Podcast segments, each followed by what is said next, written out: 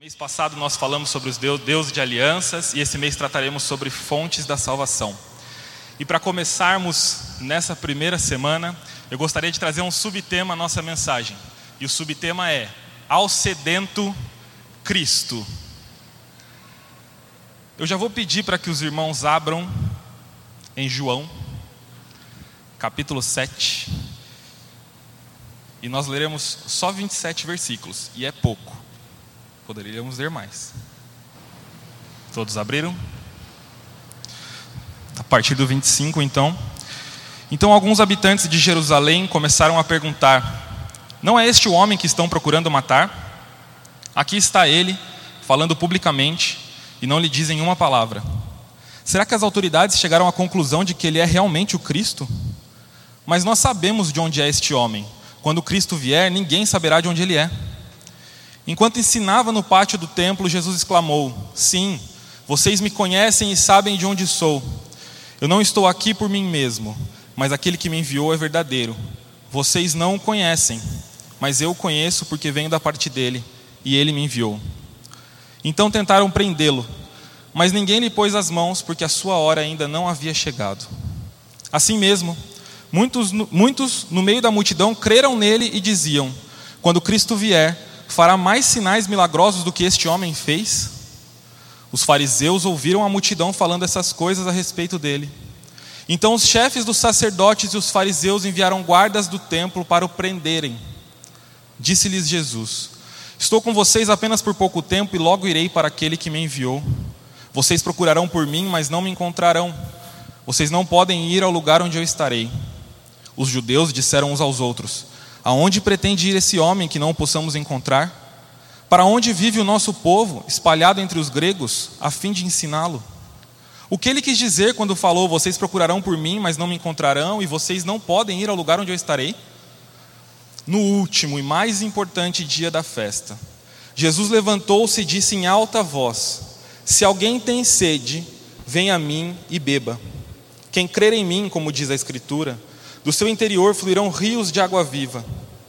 Ele estava se referindo ao Espírito que mais tarde receberiam os que nele crescem.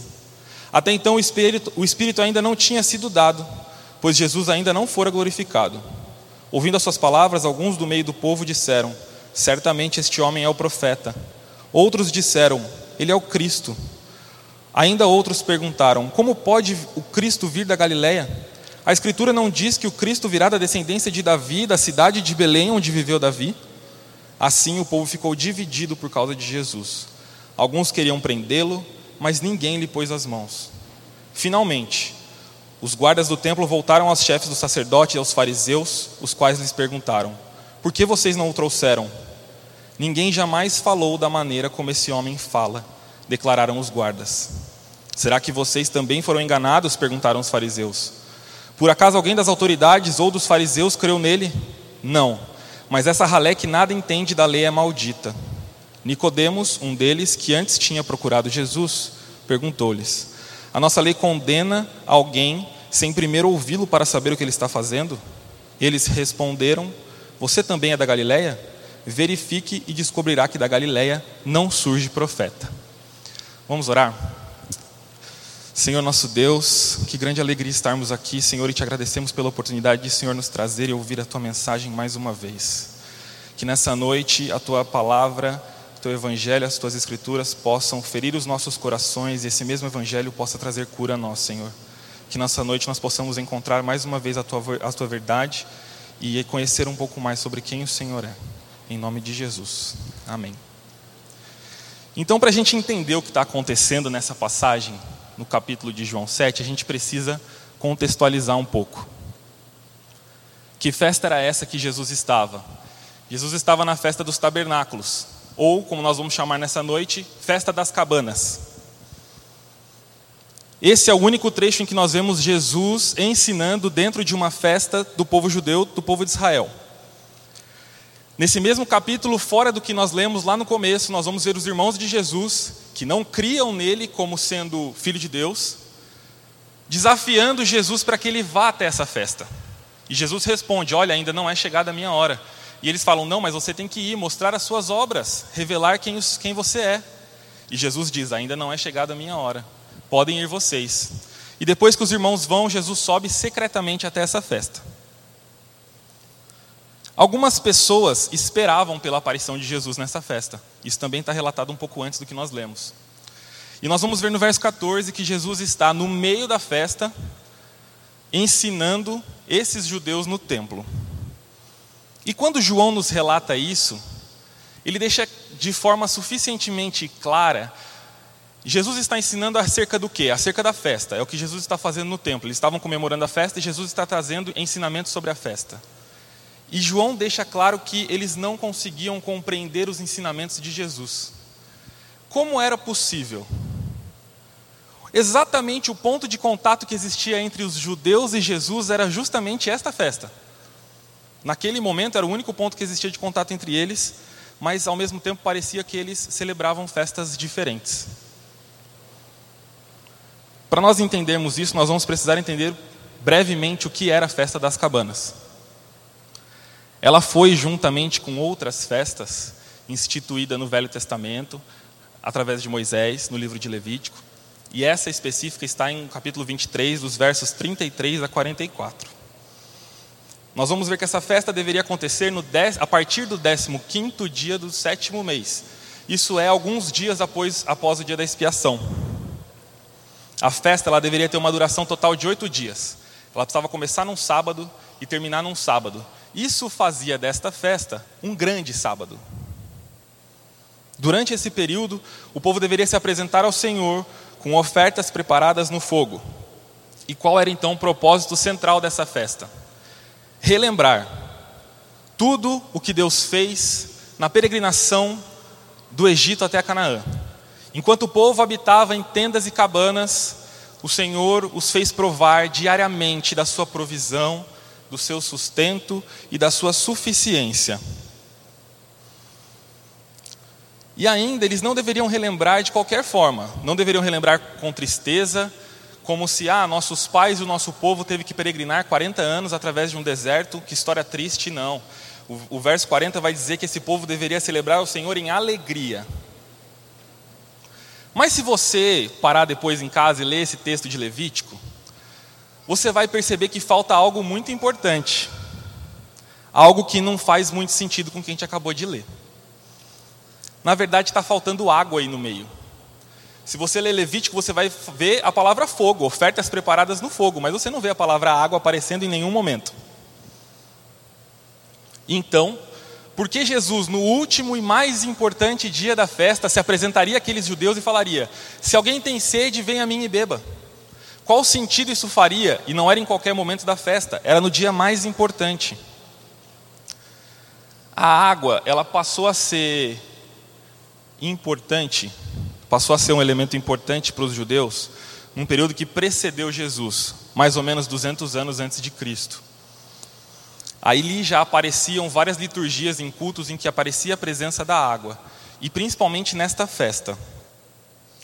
A prática que eles adotaram dentro da festa das cabanas era de que no último dia o sacerdote deveria pegar uma vasilha de ouro, ou um vaso de ouro, ir até o tanque de Siloé, pegar a água nesse tanque, e o povo, junto com o sacerdote, deveria fazer uma procissão do tanque até o templo, e ao chegar no templo eles deveriam despejar, essa água.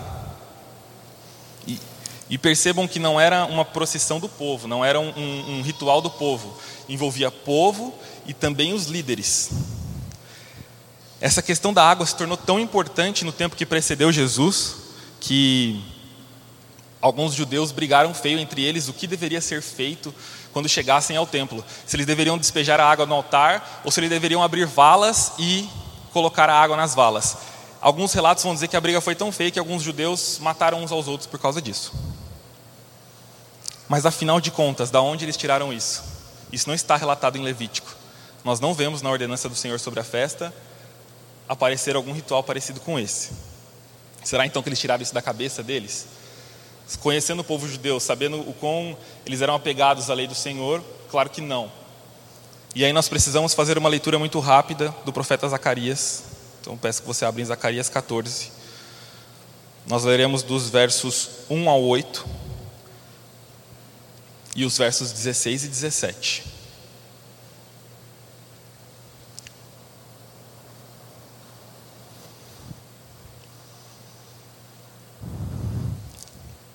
Vejam, o dia do Senhor virá, quando no meio de vocês os seus bens serão divididos. Reunirei todos os povos para lutarem contra Jerusalém, a cidade será conquistada, as casas saqueadas e as mulheres violentadas. Metade da população será levada para o exílio, mas o restante do povo não será tirado da cidade. Depois o Senhor sairá para a guerra contra aquelas nações, como ele faz em dia de batalha. Naquele dia os seus pés estarão sobre o Monte das Oliveiras, a leste de Jerusalém, e o monte se dividirá ao meio, do leste a oeste, por um grande vale. Metade do monte será removido para o norte e a outra metade para o sul. Vocês fugirão pelo meu vale entre os montes, pois ele se estenderá até Azel. Fugirão como fugiram do terremoto nos dias de Uzias, rei de Judá. Então o Senhor, meu Deus, virá com todos os seus santos. Naquele dia não haverá calor nem frio. Será um dia único, um dia que o Senhor conhece, no qual não haverá separação entre dia e noite, porque mesmo depois de anoitecer haverá claridade. Naquele dia, águas correntes fluirão de Jerusalém, metade delas para o mar do leste e metade para o mar do oeste. Isso acontecerá tanto no verão como no inverno. Vamos ler os versos 16 e 17. Então, os sobreviventes de todas as nações que atacaram Jerusalém subirão ano após ano para adorar o Rei, o Senhor dos Exércitos, para celebrar a festa das cabanas. Se algum dentre os povos da terra não subir a Jerusalém para adorar o Rei, o Senhor dos Exércitos, não virá para ele a chuva. Esse trecho que nós acabamos de ler em Zacarias é o mesmo trecho que é lido no primeiro dia da festa das cabanas, diante de todo o povo, em reunião solene. E o que já tinha acontecido até aqui? Israel e Jerusalém já, já vivenciou vários exílios no passar do tempo. E nesse exato momento, eles estão debaixo do poder de Roma. Eles estão subjugados por Roma. A promessa feita por Zacarias vai dizer que o próprio Senhor iria guerrear de volta contra essas nações que feriram Israel e Jerusalém, e todos os sobreviventes deveriam vir a Jerusalém na festa das cabanas e adorar a este rei e celebrar essa festa com eles. Se assim não o fizessem, eles não poderiam provar da chuva e mais para frente vai dizer que Deus os castigaria. Então, enquanto os judeus caminhavam por aquela procissão entre o tanque de Siloé e o templo, o que eles tinham em memória era exatamente esta promessa a promessa do dia em que viria este Messias, o Messias que eles esperavam, na verdade. Esse dia que esse Messias viria, guerrearia contra todos os povos e os romanos não estariam mais naquela terra como conquistadores. Antes eles voltariam ano após ano como adoradores. Mas mais do que isso, o que eles esperavam era que Jerusalém, a partir de então, dominasse sobre a terra e fosse o centro do mundo. Eles mesmos, os judeus, então, a partir de agora, seriam a grande nação conquistadora, não mais os outros. O que eles esperavam é que, se não houvesse Jerusalém na face da terra, para todas as outras nações, não existiria chuva, não existiria bênção, não existiria fertilidade, simplesmente sem Jerusalém não haveria vida. E chegando até aqui, então, nós precisamos abrir dois importantes comentários sobre essa festa. O primeiro comentário é de que então a festa perdeu o propósito inicial para aqueles judeus. O propósito inicial era uma celebração em memória que, de tudo que Deus fez na peregrinação do Egito até Canaã. E a festa passou a se tornar uma festa messiânica para aquele povo, da maneira como eles esperavam e aguardavam o Messias. Mas também tem um segundo comentário importante. Essa festa ela se apresentava a Jesus, essa específica de João 7, como uma tentação. E você pode pensar, como assim uma tentação, uma festa instituída pelo próprio Deus. A festa ela foi apresentada a Jesus como uma tentação porque Satanás vem, desde o começo do ministério de Jesus, fazer com que Jesus assuma o protagonismo e o reino antes do tempo. Ignorando totalmente o protagonismo de Deus Pai e assumindo para si toda a glória que existe. Isso acontece também no capítulo anterior de João. Depois de Jesus multiplicar os pães e os peixes, Aquele povo que recebeu essa bênção queria fazer de Jesus rei à força. A grande questão que nós vemos de Satanás, do diabo ao longo do tempo com Jesus, é o tempo. É justamente o tempo. Nesse capítulo 7, nós podemos ver isso também. Os, os sacerdotes, os chefes dos sacerdotes e os fariseus querem prender a Jesus, mas ninguém lhe põe a mão, porque ainda não é chegado o tempo. Sabe aquela piada ou comentário que a gente faz fora de hora, que perde todo o seu efeito e perde todo o seu sentido? Os propósitos de Deus e como Deus escreveu a história são exatamente dessa maneira. Um exemplo muito claro para a gente disso é a vida de Abraão. Deus prometeu a Abraão e Sara um filho. Nós sabemos que o nosso Deus é um Deus que cumpre as suas promessas. Mas Sara, depois de um tempo, virou para Abraão e disse: Olha, não está acontecendo, a gente não vai ficar sem descendência. Então, vai lá e se deita com Agar e tenha um filho. Nós sabemos o que saiu disso. Não foi coisa muito boa. A obra toda de Jesus tem seu tempo perfeito. O que acontece com Jesus sendo tentado pelo diabo no deserto, que está relatado também em Mateus 4, no final, o diabo oferece a Jesus algo que já seria dele. O diabo oferece a Jesus todos os reinos, todos os reinados. Isso já pertence a Jesus. Só que o que, que ele faz? O papel que nós conhecemos hoje, que é o papel do banco. Olha, eu vou te fazer um empréstimo. Você pode ter agora, você não precisa esperar, você não precisa passar por todo o sofrimento. Tenha agora, assuma agora. E em troca, você só me dá sua alma em forma de adoração. Quando os irmãos de Jesus, no começo desse capítulo, falam para ele: vá até essa festa e mostre quem você diz ser. É justamente essa tentação que está acontecendo com Jesus nesse momento. Ele está sendo tentado a mais uma vez assumir o reinado antes da hora. Então, esses, resumindo os dois comentários, o povo perdeu o, o propósito original da festa e essa festa se apresentava a Jesus como uma tentação. E mesmo assim, Jesus não se esquecia qual era o propósito original e principal dessa festa. Voltando para ela, se ela era uma festa que deveria celebrar ao Deus que sustentou o povo no Egito, o mínimo que se esperava desse povo era de que ele se lembrasse de quem era esse Deus. E nós vamos ver Jesus falando o seguinte: Olha, vocês sabem de onde eu vim, mas vocês não conhecem aquele que me enviou. Eles estavam celebrando uma festa ao Deus de Israel e eles simplesmente não conheciam ao Deus de Israel. Isso também aconteceu antes de se perder o propósito original das coisas. Isso aconteceu no Antigo Testamento.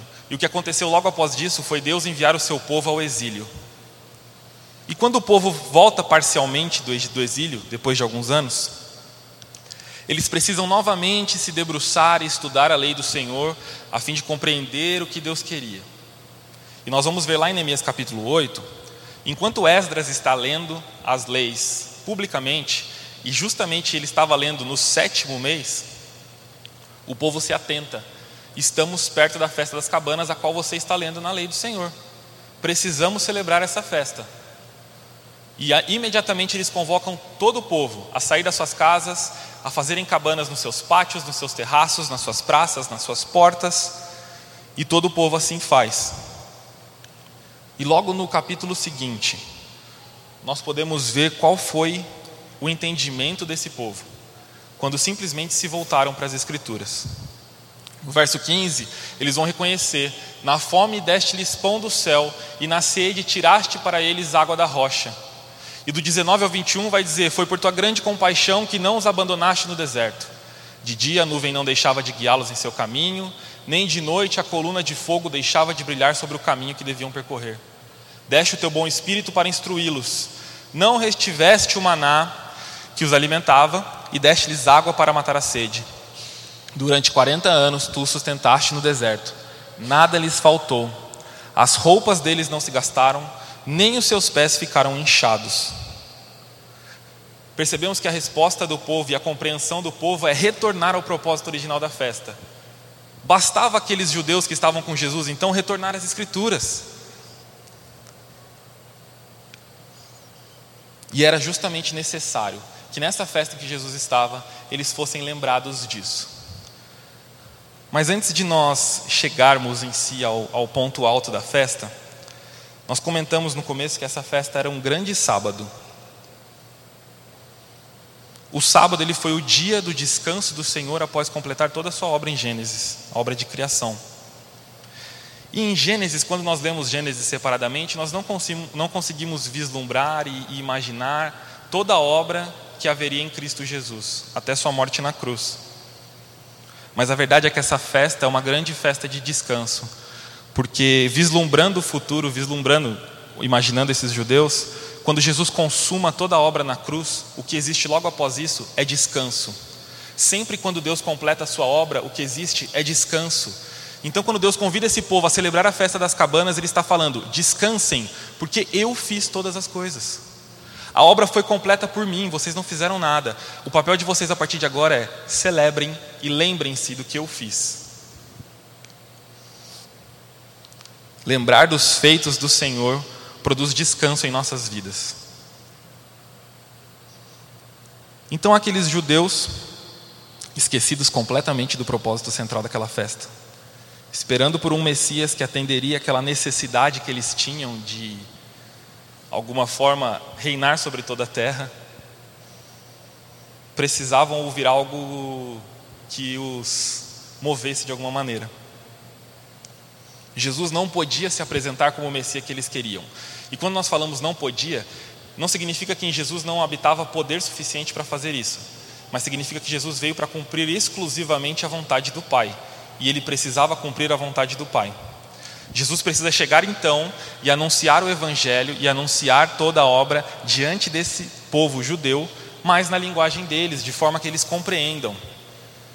E por isso, quando chega no ponto mais alto da festa, Jesus se oferece: se alguém tem sede, venha a mim e beba. A fonte não uma fonte, não qualquer fonte, mas a fonte estava ali, pronta e disponível, oferecendo água de vida e água de salvação a qualquer um que tivesse sede. E o que eles queriam era destruir e matar a própria fonte. Isso nos diz muito sobre o que é a salvação. A salvação não é um movimento que nós podemos fazer em direção a Deus. Se assim fosse, esse povo teria ido até a fonte e não recusado quando ela se apresentou. A salvação ela tem muito a ver com o movimento que Deus faz em direção a nós.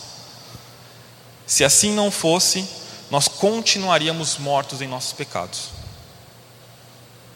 Ninguém, absolutamente ninguém pode ir ao Pai senão pelo Filho. E olhando para essa resposta desse povo judeu ao convite que Jesus faz, nós podemos observar que existe uma grande semelhança entre nós e eles. Na verdade, nós poderíamos dizer essa noite que a única diferença que existe entre nós e ele, eles é que eles eram judeus e nós não. E talvez se tivesse um judeu aqui hoje, nem isso. E aí você pode se assustar e dizer: nunca.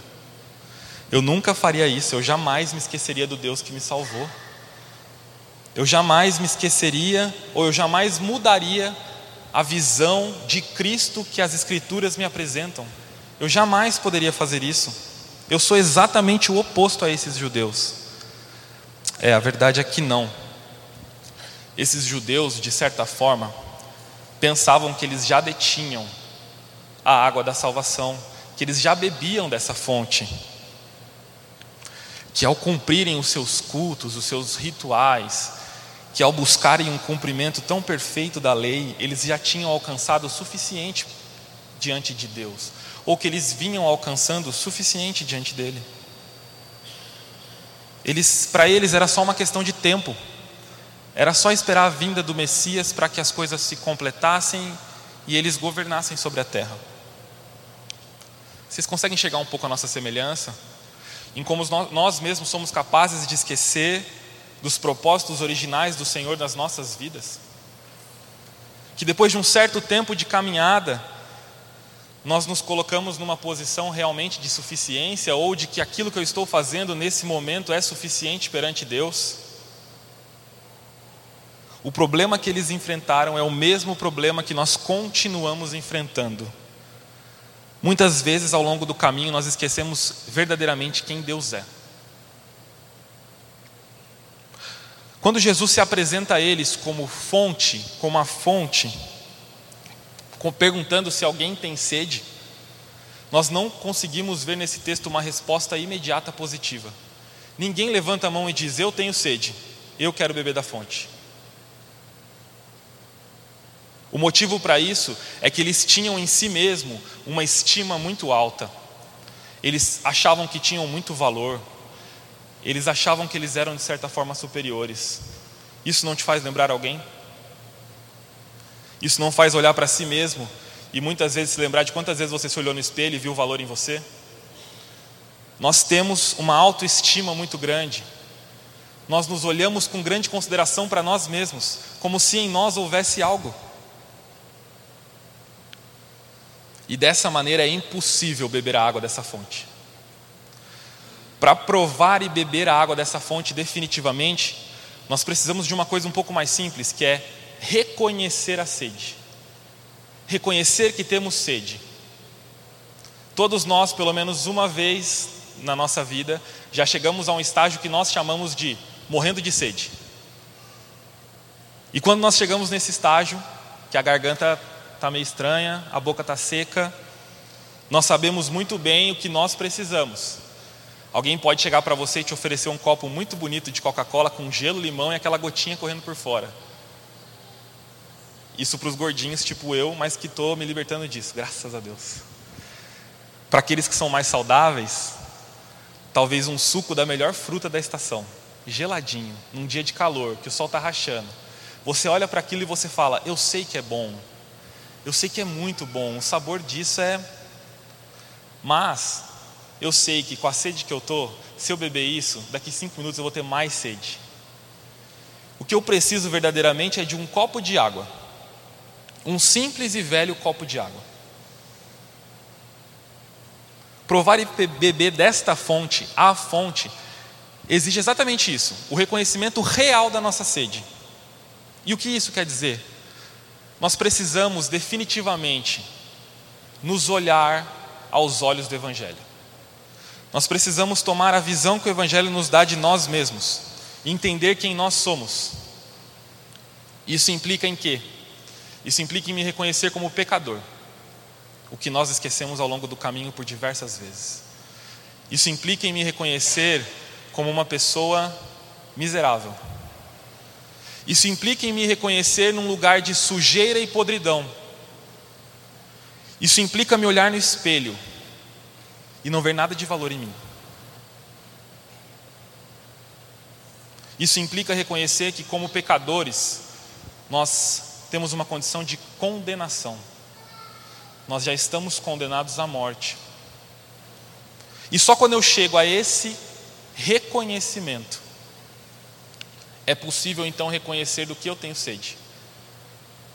Se eu sei que eu estou preso nisso, se eu sei que isso me leva à morte, se eu sei que esse pecado que habita em mim, que eu consigo sentir dentro dos meus ossos, que parece que é uma coisa incontrolável, se eu reconheço verdadeiramente isso, eu sei que eu preciso de salvação. Eu sei que eu preciso ser redimido por outra pessoa que não a mim mesmo.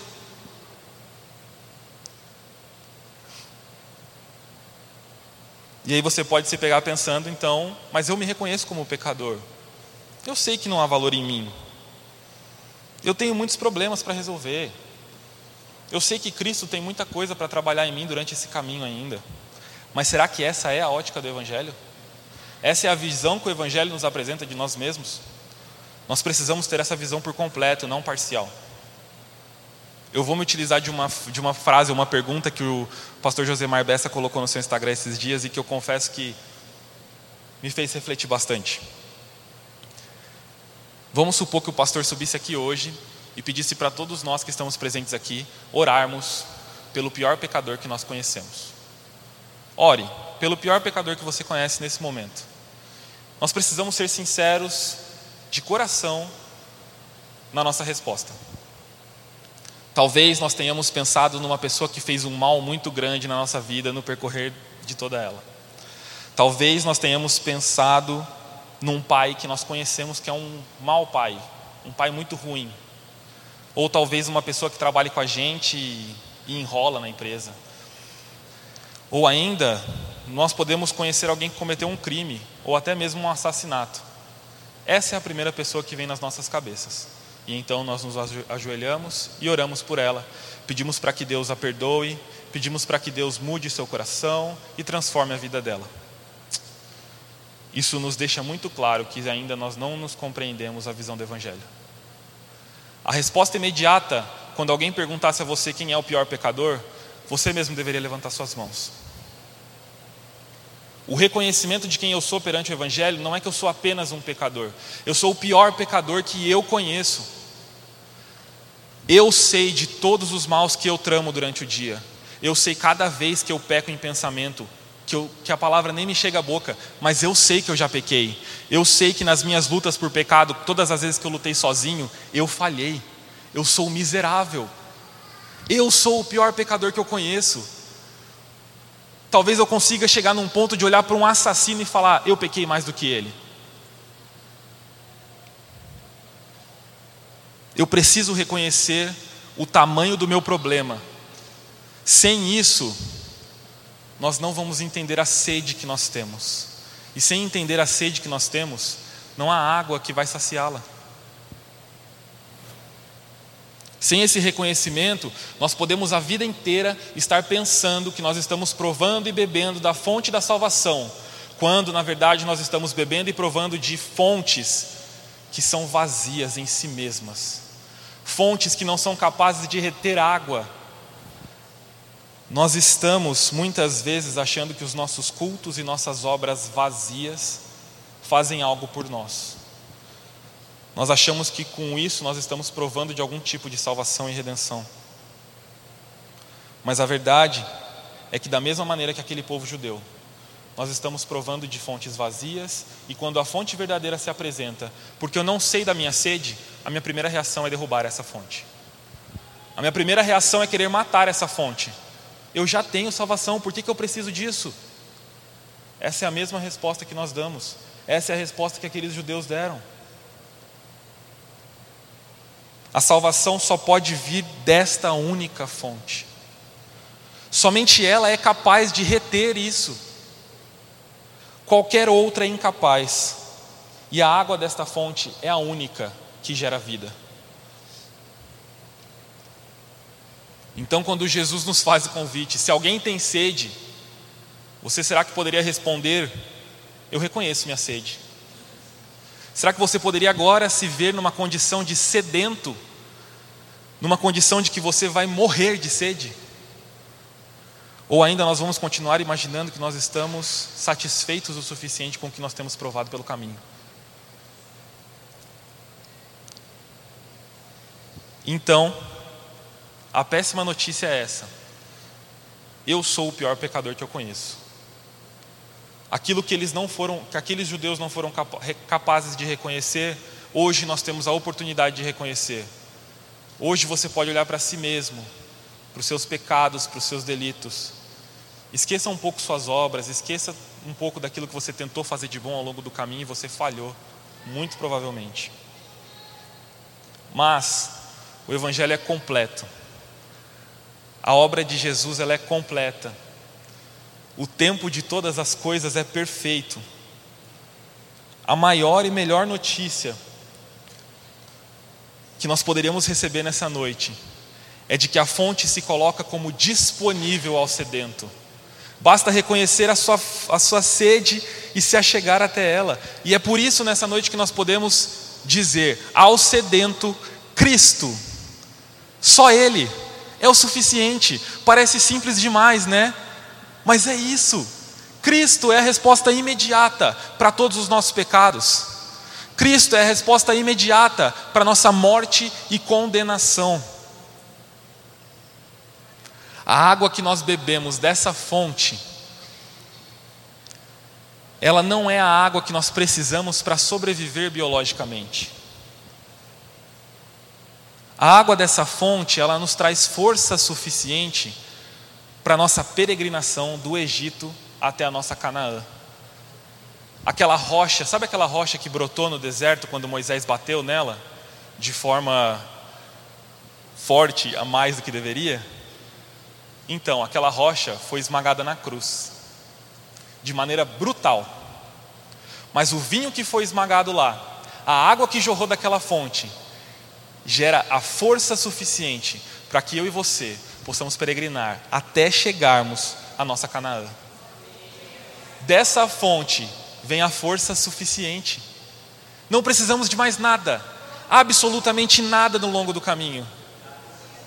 Nós não precisamos provar de nenhuma outra água, nenhuma Coca-Cola no meio do caminho vai nos, nos trazer o tamanho da saciedade e prazer que essa fonte pode nos oferecer. Tomar desta água é então receber essa força, peregrinar pelo nosso deserto, mas peregrinar descansado, porque a obra foi completa por Ele. A verdadeira fonte nos foi dada, ela é disponível, nós precisamos reconhecer nossa sede, beber desta água e peregrinar na força e na confiança do nosso Senhor. Para nós encerrarmos, eu queria reforçar quatro aplicações que nós podemos tirar nessa noite. A primeira é que o tempo perfeito pertence a Deus. Qualquer coisa que acontece fora disso é obra do diabo. Nós precisamos definitivamente aprender a caminhar segundo os passos que Deus reservou para nós. O tempo de cada passo é dele, não é meu nem seu. Cada vez que você tentar antecipar um passo, você vai tropeçar. O segundo ponto, nós precisamos abrir a mão, abrir completamente mão da visão que nós temos de Cristo, segundo os nossos preceitos. Nós precisamos definitivamente olhar para as Escrituras e enxergar o verdadeiro Cristo, não o Messias que vem para atender a minha e a sua necessidade, mas o Messias que vem para dar vida, o Messias que vem para reavivar aonde há morte. O terceiro ponto, e talvez o mais importante, e se você sair daqui e se esquecer de alguma coisa, não se esqueça disso. É necessário reconhecer a sede. Isso não é só hoje, isso é diariamente. Nós precisamos parar de nos olhar nos espelhos e achar que temos algum valor. O valor que há em nós se encontra em Cristo. Quando Deus veio nos salvar, glórias a Deus, porque quando Ele olhou para mim, Ele viu a Cristo. Quando Ele olhou para você, Ele viu Cristo. Se Deus olhasse diretamente para os nossos pecados, eu acho que nós não estaríamos aqui nessa noite. Nós precisamos definitivamente reconhecer a nossa condição de pecadores. Nós precisamos nos olhar como homens miseráveis, necessitados de salvação. E o último ponto. Nossa força para peregrinar nessa terra provém de única fonte. Somente Jesus é que pode nos dar a água para vencermos este mundo, para peregrinarmos e chegarmos até a nossa terra prometida.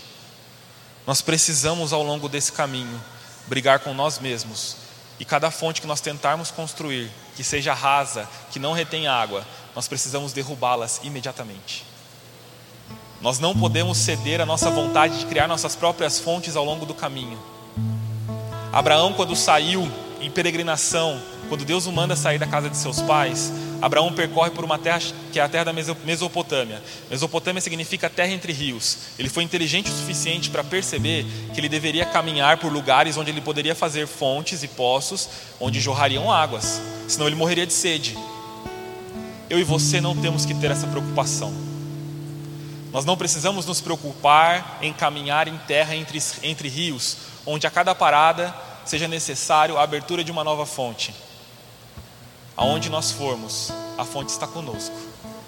Em qualquer lugar que nós formos, em qualquer provação, muitas vezes no deserto vai parecer que o próximo ponto de parada é longe demais, mas a boa notícia é que a fonte está conosco e ela é disponível. Amém? Vamos nos colocar em pé?